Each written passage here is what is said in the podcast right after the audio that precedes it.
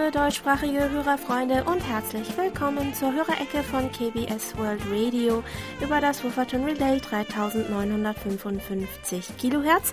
Begrüßen Sie wieder heute am 12. September To Young In und Jan Dirks. Kommen Sie rein, hören Sie zu, haben Sie Spaß.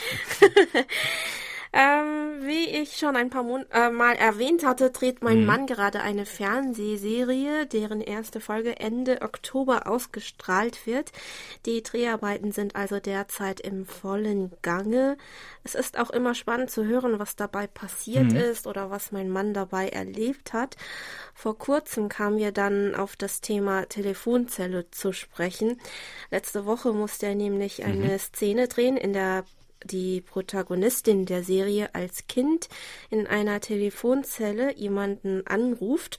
Um diese Rolle zu spielen, kam eine sieben- oder achtjährige Schauspielerin, die zwar schauspielerisch schon einiges drauf hatte, also mhm. da war es äh, kein Problem, aber leider nicht wusste, wie man das Telefon in der Telefonzelle benutzt. Also sie hatte noch hm. nie eine Telefonzelle betreten und konnte mit der Telefonkarte ähm, die, die man ihr gab, nichts ja. anfangen, sodass man ihr das zunächst einmal beibringen musste. Also mein Mann erzählte mir, dass er sich da plötzlich ziemlich alt gefühlt ja. hat. Ähm, diese Woche mussten er und seine Crew dann nochmal zu der gleichen Telefonzelle, um eine Szene mit der ähm, Protagonistin als Erwachsene zu drehen. Als sie dann ähm, aber dort ankamen, war die Telefonzelle weg. Also sie war nicht mehr da. Ja. Innerhalb dieser einen Woche wurde sie scheinbar abgeschafft, womöglich weil sie kaum verwendet wurde. Fassungslos mussten sie also nach einer neuen Telefonzelle suchen, um die Szene zu filmen, aber Telefonzellen sind in Korea wirklich rar geworden. Stell die Serie zu Ende drehen, bevor alle Telefonzellen. Ja, echt. Das war wirklich ähm, ja. Schock für äh, das ganze Team. Ah. Das erste öffentliche Telefonnetz in Korea wurde übrigens im März 1902 in Betrieb genommen. Damit wurden Telefonate zwischen Seoul und Incheon möglich, die damals noch durch Telefonisten vermittelt wurden. Die Vermittlung der Telefonate war aber nicht ihre einzige Rolle. Wenn es beim Telefongespräch zu Wortgefechten oder Beschimpfungen kam und Beleidigungen ausgesprochen wurden, dann griffen diese Telefonisten ein und beendeten das Gespräch. Man musste sich also benehmen. Ja. Den Telefondienst konnte man von 7 Uhr morgens bis 10 Uhr abends nutzen. Für ein fünfminütiges Gespräch soll eine Gebühr von 50 John fällig gewesen sein, was nach heutigem Wert etwa 350.000 Won, also knapp 250 Euro entspricht. Ein Telefonat konnte sich damals, wie man vermuten kann, nicht jeder leisten, beziehungsweise es musste genau überlegt werden, ob der Anruf wirklich erforderlich ist. 1960 wurden dann die ersten Telefonzellen mit Telefonapparaten installiert, die Münzen akzeptierten. Zudem wurden sie zum ersten Mal draußen im öffentlichen Raum angebracht, was auch manches Mal zum Diebstahl der Telefonapparate führte. Im Jahr 1986 wurden dann die ersten Telefonzellen aufgestellt, in denen man mit Telefonkarten telefonieren konnte. Ich hab, ich hatte noch bis vor mhm. ein paar Jahren ähm, sogar eine Sammlung von Telefonkarten mhm. gehabt, die schöne Bilder drauf hatten. Ähm, in den 1980ern bis in die äh, 90er waren sie dann so verbreitet, also die Telefonzellen, dass im Jahr 1999 landesweit über 153.000 ähm, Telefonzellen benutzt werden konnten. Das änderte sich aber mit dem Aufkommen der Handys. Nach wie vor gibt es öffentliche Telefonzellen an öffentlichen Orten mit hohem Menschenaufkommen, zum Beispiel an stark frequentierten Bushaltestellen, in U-Bahn-Stationen und auch in der Nähe von Parks. Auch in weitläufigen Hochhausanlagen in Seoul kann man durchaus noch die eine oder andere Telefonzelle finden. Viele von den übrig gebliebenen Telefonzellen befinden sich aber in einem eher schäbigen Zustand. Die Türen hängen schief, Es hat sich dort Müll angesammelt und manche der Telefone funktionieren auch nicht mehr richtig. Äh, so wurden sie dann der Reihe nach abgebaut, so dass äh, die Zahl im Jahr 2015 auf 70.000 und nach dem aktuellen Stand auf etwa 37.000 Telefonzellen geschrumpft ist. Zuletzt wurden auch viele Telefonzellen abmontiert, weil sie vom Sturm beschädigt worden sind. Über 60 Prozent der noch vorhandenen und funktionierenden Telefonzellen sollen einen Umsatz von weniger als 10.000 Won, also 7 Euro im Monat, äh, generieren.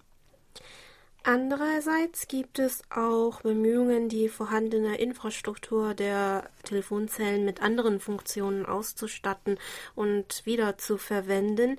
Die Stadt Seoul hat zum Beispiel 2015 einige Telefonzellen in sogenannte Sicherheitstelefonzellen umgewandelt, die sich von selbst verriegeln, mhm. sobald jemand sie betritt, um ein Verbrechen zu melden. Ich hatte zuletzt eine in einem Park gesehen. Ähm, gleichzeitig geht eine Sirene los und ein rotes Warnlicht geht an. Die Telefonzellen stehen mit der nächsten Polizeistation in Verbindung. Es gibt dann auch Städte, die die, die, äh, die, die leeren Telefonzellen in eine Mini-Bibliothek oder Ladestation Station für Elektroautos umgewandelt haben oder auch mit Geldautomaten oder für den Notfall mit Defi Defibrill Defibrillatoren, mhm. oh mein Gott, Defibrillatoren mhm. ausgestattet haben. Das sind alle äh, schöne Ideen, aber es ist auch immer wieder schade, wenn das Alte, mit dem man aufgewachsen ist, mit der Zeit in Vergessenheit gerät und ja, verloren geht. Ja, die technologische Entwicklung rast vieles. Äh, ja, das Leben wird zwar äh, bequemer, aber ja. Umso mehr freuen wir uns über die Post, die uns auf traditionellem Weg erreicht hat. Über die Schneckenpost haben wir diese Woche Briefe von Monitor Thomas Marschner aus Wittingen und Monitor Dieter Leupold aus Leipzig erhalten. Herr Marschner berichtete uns vom Empfang im Juli mit seinem Drake SPR4 mit 10 Meter Langdrahtantenne, der bei SINPO 54444 bis 55544 lag. Herr Leupold berichtete uns, dass er uns am 17. August mit seinem Texon PL 365 mit Teleskopantenne mit SINPO 45444 gehört hat.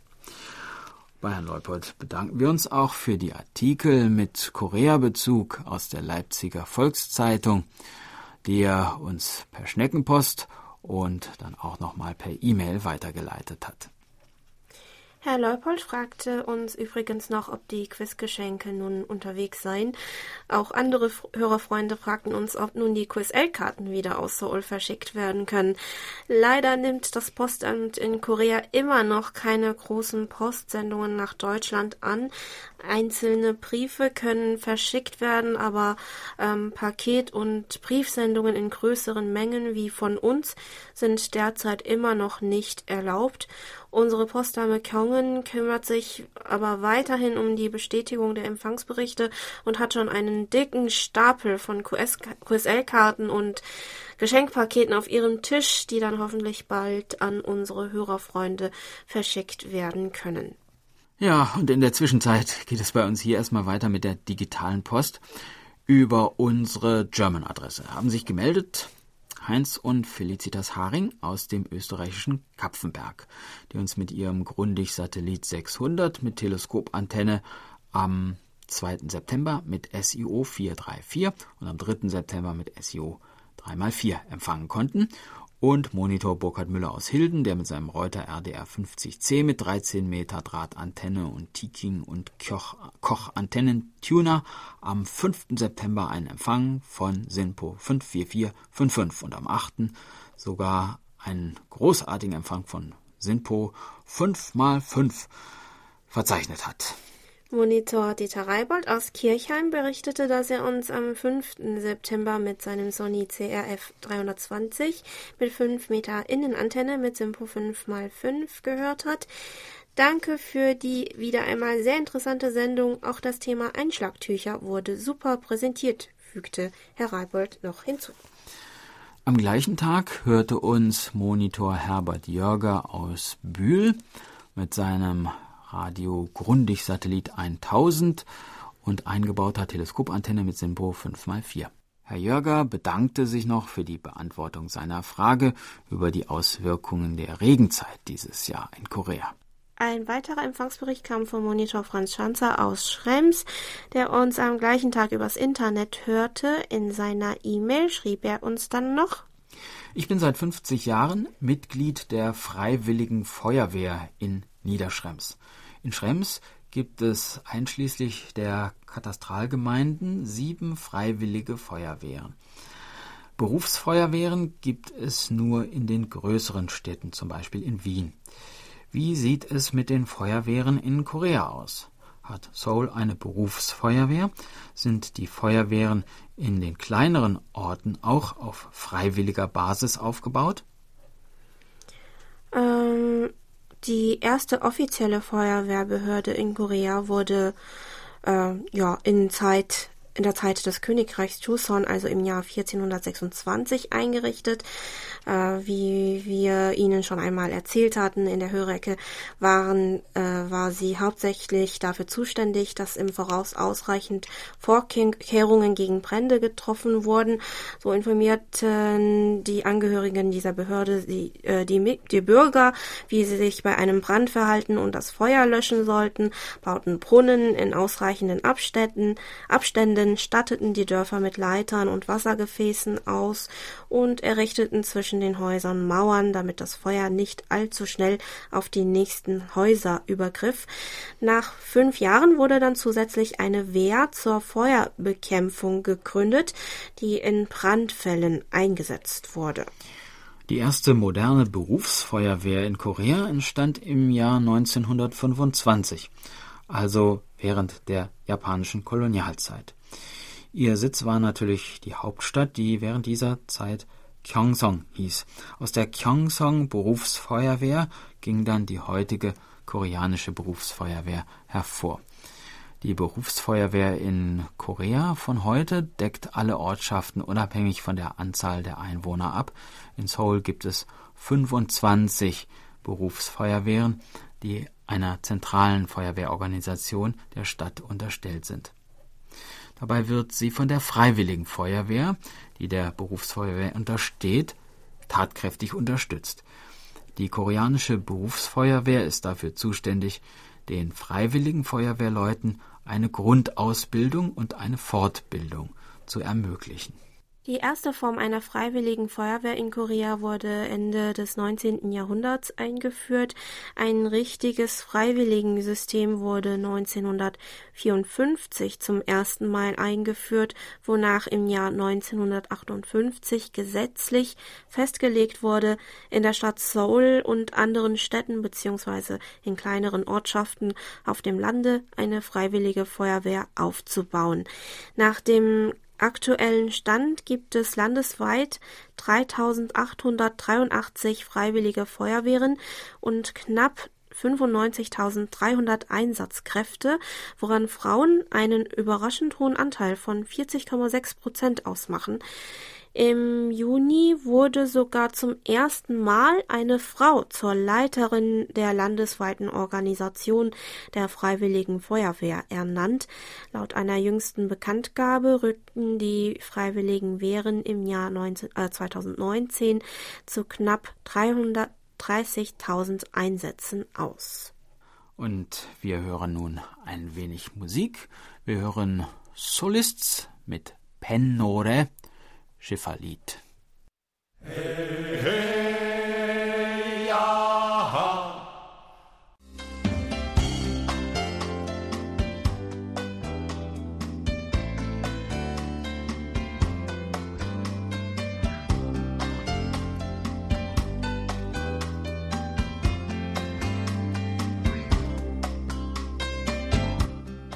Und nun kommen wir zu den Medientipps. Auch diese Woche ein großes Dankeschön an Monitor Erich Kröpke für ihre Zusammenstellung.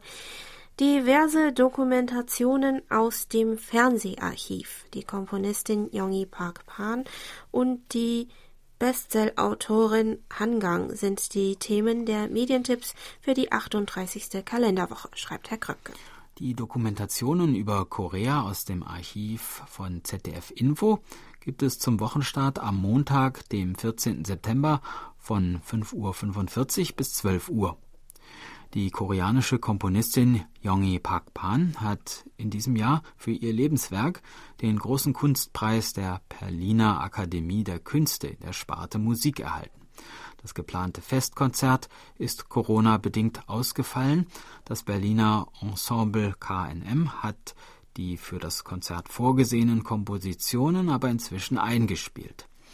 Es gibt sie am Mittwoch, dem 16. September um 23.03 Uhr auf SWR 2 in der Sendung Jetzt Musik zu hören.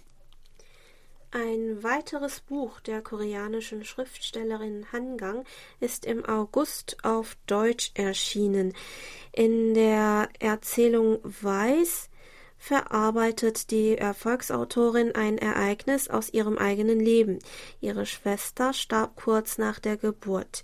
In der Sendung Lesenswert auf SWR 2 gab es ein Interview über das Buch mit der Kritikerin Isabella Acucci, das nachgehört werden kann. Auf der Internetseite von SWR 2 ist der Podcast etwas schwer zu finden. Herr Kröpke empfiehlt daher am besten in der Suchmaschine Folgendes einzugeben. Han kang-weiß-100.html. Das waren die Medientipps. Und es geht weiter mit der Post. Über unsere German-Adresse haben wir diese Woche auch eine E-Mail von Monitor Andreas Niederdeppe aus Heiligenhaus erhalten, der uns Folgendes schreibt. Die Frage, ob Radio und TV durch Gebühren finanziert werden müssen, ist wieder aktuell. Meine Frage ist, wie hoch ist das Budget des öffentlich-rechtlichen Rundfunks, Radio und TV in Korea im Jahr? Wird es noch über die Telefonrechnung eingezogen und kann man nachweisen, dass man kein TV zu Hause hat?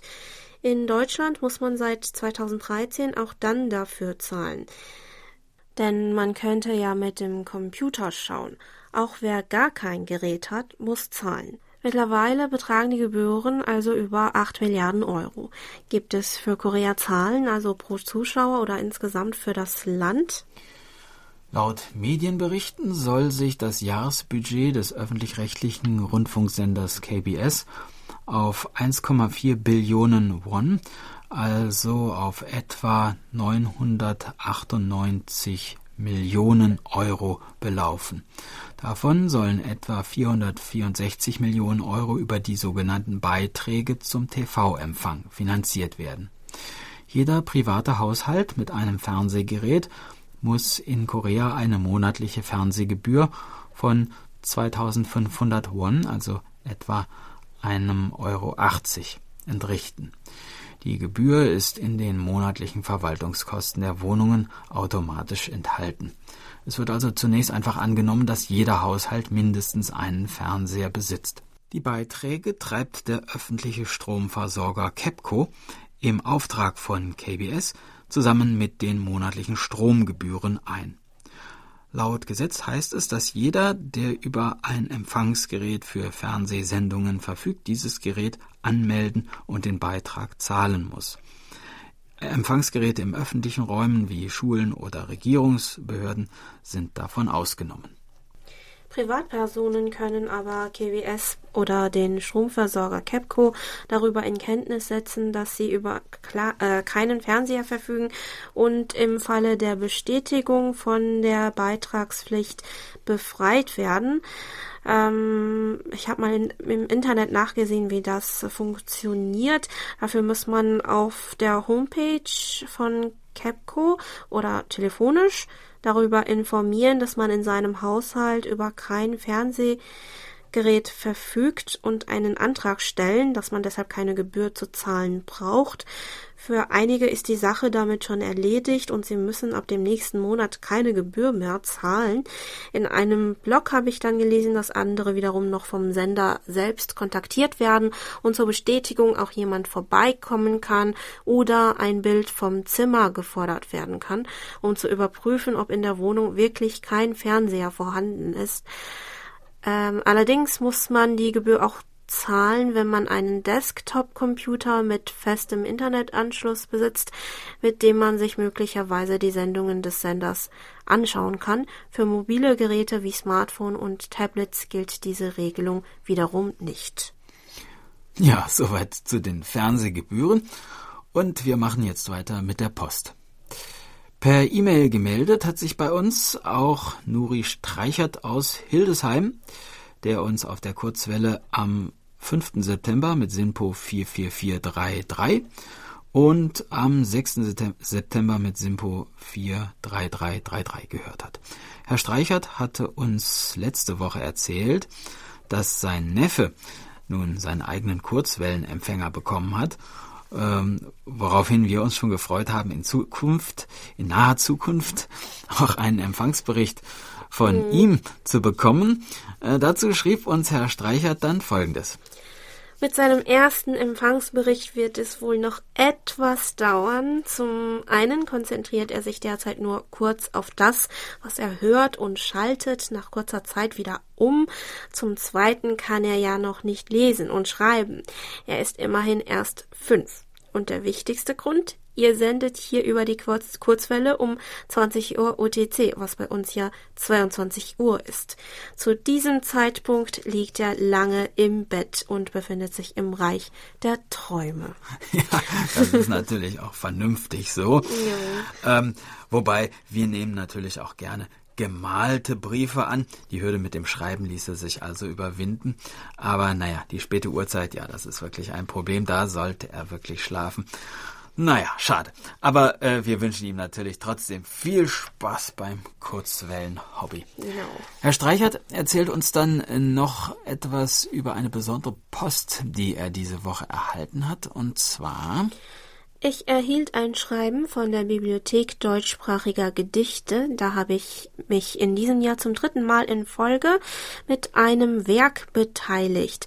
Es gab zwei Wettbewerbe. Einen konnte man äh, sich davon aussuchen und daran beteiligen. Im ersten hieß das Thema Glück. Beim zweiten konnte man ein Thema frei wählen. Gewählt habe ich also den zweiten Wettbewerb. Ich schrieb ein Gedicht über die Kurzwelle, da vor 100 Jahren das Radio in Deutschland Einzug hielt. Ich habe zwar nicht gewonnen, dafür wird mein Gedicht aber in einem Buch der Bibliothek Deutschsprachig deutschsprachiger Gedichte neben weiteren ausgewählten Werken veröffentlicht. Meine Beiträge der vorigen Jahre wurden in den Büchern 2018 und 2019 auch schon gedruckt.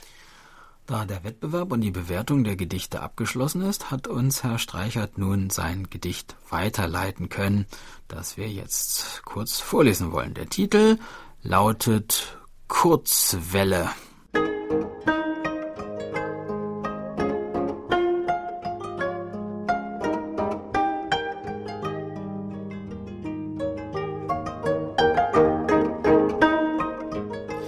Es knistert, rauscht und knackt, das ist, was man so sagt. Wenn ich mein Hobby betreibe, an meinem Schreibtisch bleibe. Prag, Korea, Vietnam, erstaunlich, was man hören kann. Im Radio geht's sehr schnelle auf der guten alten Kurzwelle. Die Frequenzen, das ist kein Scherz, gehen bis 30.000 Kilohertz. Man lernt viel über Land und Leute seit 100 Jahren bis heute.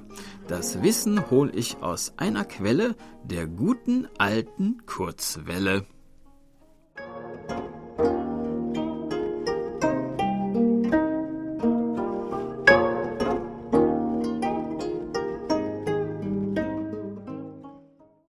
Ja, vielen Dank für das nette Gedicht, lieber Herr. Streicher. Mhm. Wir freuen uns, dass wir darin als ja, Korea Erwähnung gefunden mhm. haben. Gut, ja, dann haben sich diese Woche noch einige Hörerfreunde über die Internetberichtsvordrucke gemeldet. Und zwar Sabrina Sander-Petermann aus Altenkunstadt, die uns mit ihrem Grundig-Satellit 500 mit Teleskopantenne am 4. September mit SINPO 5x4 gehört hat und Monitor Michael Willruth aus Frankfurt am Main, der uns mit seinem Sony ICF 7600D mit Teleskopantenne am 4. und 5. September mit SINPO 55444 empfangen hat. Ralf Urbanzig aus Eisleben berichtete, dass er an den ersten drei Septembertagen mit seinem Grundig-Satellit 700 mit 10 Meter Langdrahtantenne einen Empfang von SINPO 5x4 hatte.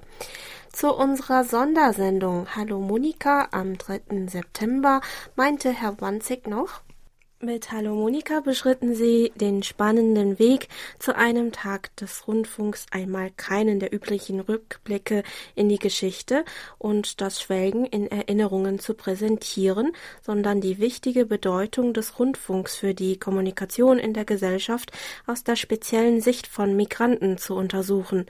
Mir gefiel das sehr gut. Ich hörte mir dieses fesselnde Programm von Anfang bis zum Ende an. Dass dies ein ganz kontroverses Thema sein kann, wird auf dem ersten Blick klar. Während in klassischen Einwanderungsländern wie den USA oder Australien Migrantensender in Fremdsprachen die Regeln sind, wage ich gar nicht daran zu denken, was das für Diskussionen auslösen würde, wenn hier in Deutschland plötzlich türkischsprachige oder arabischsprachige Rundfunksender gegründet werden würden. Hier wurden ja selbst die kurzen Fremdsprachensendungen des Deutschlandfunks für Migranten abgeschafft. Soweit ich das bisher mitbekommen habe, ist die Südkorea koreanische Gesellschaft in dieser Beziehung ähnlich konservativ eingestellt wie die deutsche. Doch mit Hallo Monika haben sie bei KBS einen Weg aufgezeigt, wie das Thema Migration ganz entspannt und nach vorn orientiert den Rundfunk bereichern kann, indem der Blick auf Themen wie Integration und Diskriminierung geschärft wird. Man könnte meinen, das ist heute einfacher als früher, da immer mehr Menschen durch Auswanderung, Vertreibung oder Umzug in andere Regionen eigene Erfahrungen mit diesem Problem machen. Doch so einfach scheint es dann doch nicht zu sein. Hm. Ja, das Thema Migration ist auf jeden Fall ein Thema, das in der koreanischen Gesellschaft auch zu immer größeren Debatten führt. Wir freuen uns auf jeden Fall, dass Ihnen die Sondersendung so gut gefallen hat, lieber Herr Urban-Zick. Falls jemand von Ihnen, liebe Hörerfreunde, die Sondersendung verpasst haben sollte, können Sie sie auch gerne noch einmal auf unserer Homepage nachhören.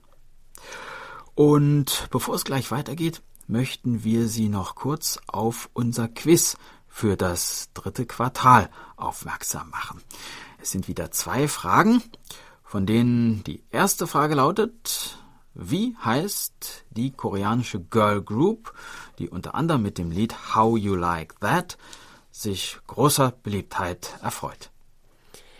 Heißt sie A. Hot Pink, B. Black Pink, C. Pink Panther? Mhm. Und die zweite Frage, wie heißt die koreanische Hafenstadt, in der sich auch der größte internationale Flughafen Koreas befindet?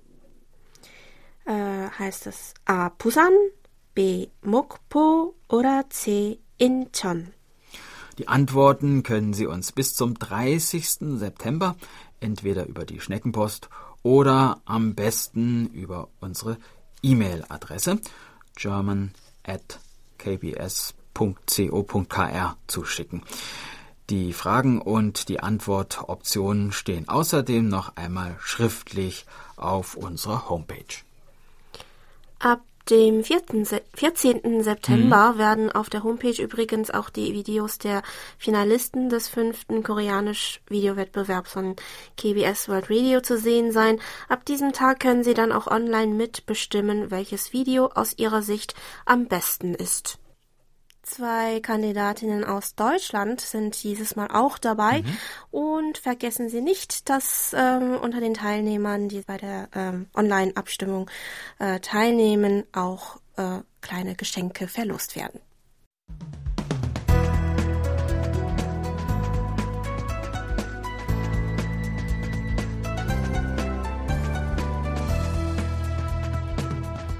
Sie hören KBS World Radio mit der Hörerecke. Geburtstagsecke. Unsere Glückwünsche gehen diese Woche an Andreas und Carolina Breuten-Borbeck in Odenthal, Gerard Kopal in Almere, Wolfgang Schubert in Brandenburg am Inn und Ulrich Wicke in Felsberg.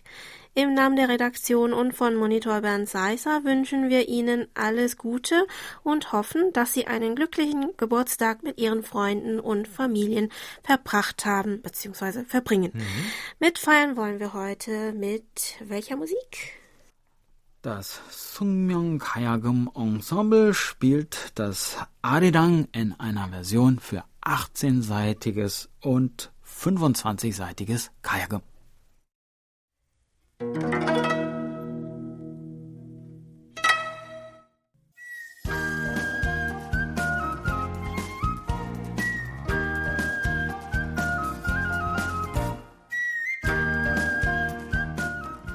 hier.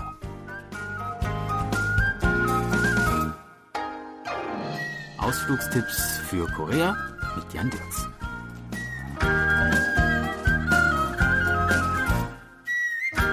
Wir sind in der Provinz Nord Gyeongsang unterwegs und entdecken das ländliche Korea.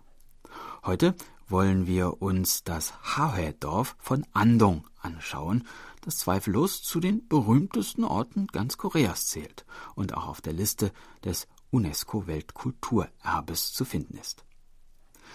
Seit 600 Jahren wird dieses Dorf bewohnt von Familienangehörigen des Ryu-Clans von Pungsan, und mit seinen zahlreichen, mit Ziegeln oder Stroh gedeckten traditionellen Häusern entlang der niedrigen Steinmauern sieht das Dorf tatsächlich aus wie vor vielen Jahrhunderten. Der Name Hahe bedeutet übersetzt vom Wasser umgebenes Dorf und rührt daher, dass der Fluss Nakdonggang, der uns ja in den vergangenen Folgen dieser Sendung schon manches Mal begegnet ist, hier einen engen Bogen zieht und das Dorf gewissermaßen von allen Seiten her umgibt. Der nordöstliche Rand des Dorfes ist von Kirschbäumen gesäumt und im Nordwesten liegt der Pinienwald Mansongjeong, der zum Schutz gegen Hochwasser und starke Winde gepflanzt wurde.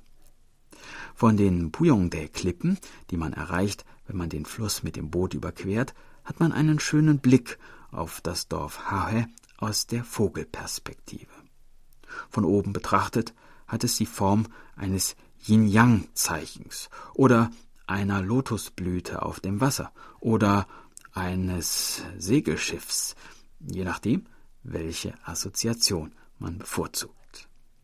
In jedem Fall gilt das Dorf Hahe seit jeher als glücksverheißender Ort, der aufgrund seiner Lage ideale Lebensbedingungen bietet. In der späten Joseon-Zeit bestand das Dorf aus etwa 350 Haushalten. 127 davon sind heute noch erhalten. Einige davon wurden zum nationalen Kulturgut erklärt. Hierzu zählen das Haus Chunghyodang, die Residenz des Clan-Oberhauptes Ryu Song-jung, der Hofbeamter während der Herrschaft von König Sonjo war, und das Haus Yangjindang, das in Erinnerung an Ryu Un-yong, den älteren Bruder von Ryu Song-yong und ebenfalls Hofbeamter.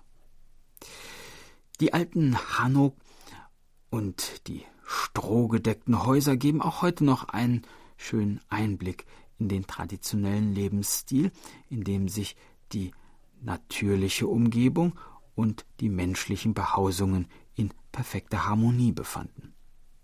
Eine über 600 Jahre alte Zelkove steht in der Mitte des Dorfes. Der Schrein Samchindang befindet sich in der Nähe dieses Baumes und jedes Jahr zu Chongwol Taeporum, zum 15. Tag des ersten Monats nach dem Mondkalender, werden hier traditionelle Rituale zum Schutz des Dorfes abgehalten. Die Häuser sind um diesen Schrein herum angeordnet. Eine Besonderheit besteht darin, dass alle Häuser des Dorfes Hawe in unterschiedliche Richtungen weisen, da sie alle zum Fluss hin ausgerichtet sind. Ein besonderes Kulturgut, das man nur im Dorf Hahe findet, sind die Masken Hahe Tal. Bestimmt haben Sie sie auch schon einmal auf Korea-Fotos gesehen. Im Gegensatz zu den meisten traditionellen koreanischen Masken sind sie nicht aus Kürbissen oder traditionellem Papier gefertigt, sondern aus Holz geschnitzt und daher sehr stabil und haltbar.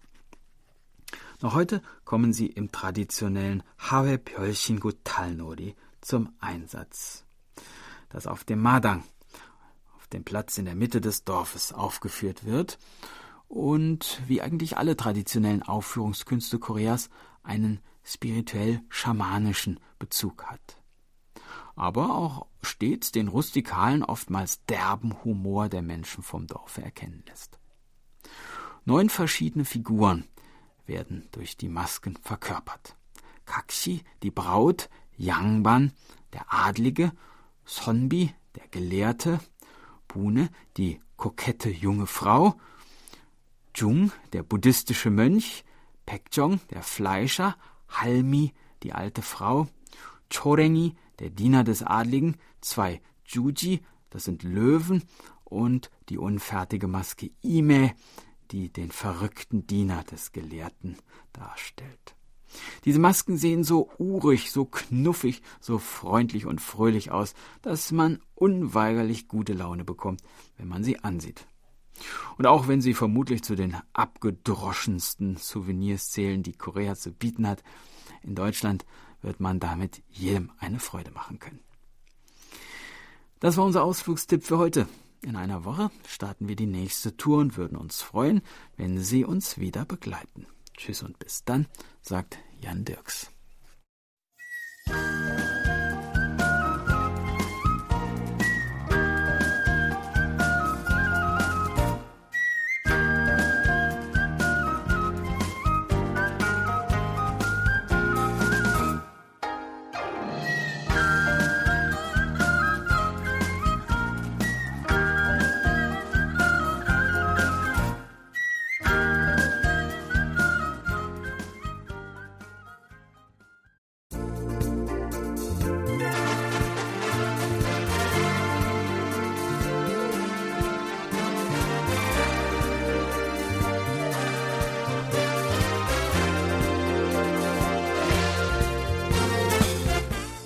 So, das war's schon wieder für heute. Vielen Dank fürs Zuhören. Noch ein schönes Wochenende wünschen Ihnen To Young In und Jan Dirks. Auf Wiederhören und bis nächste Woche.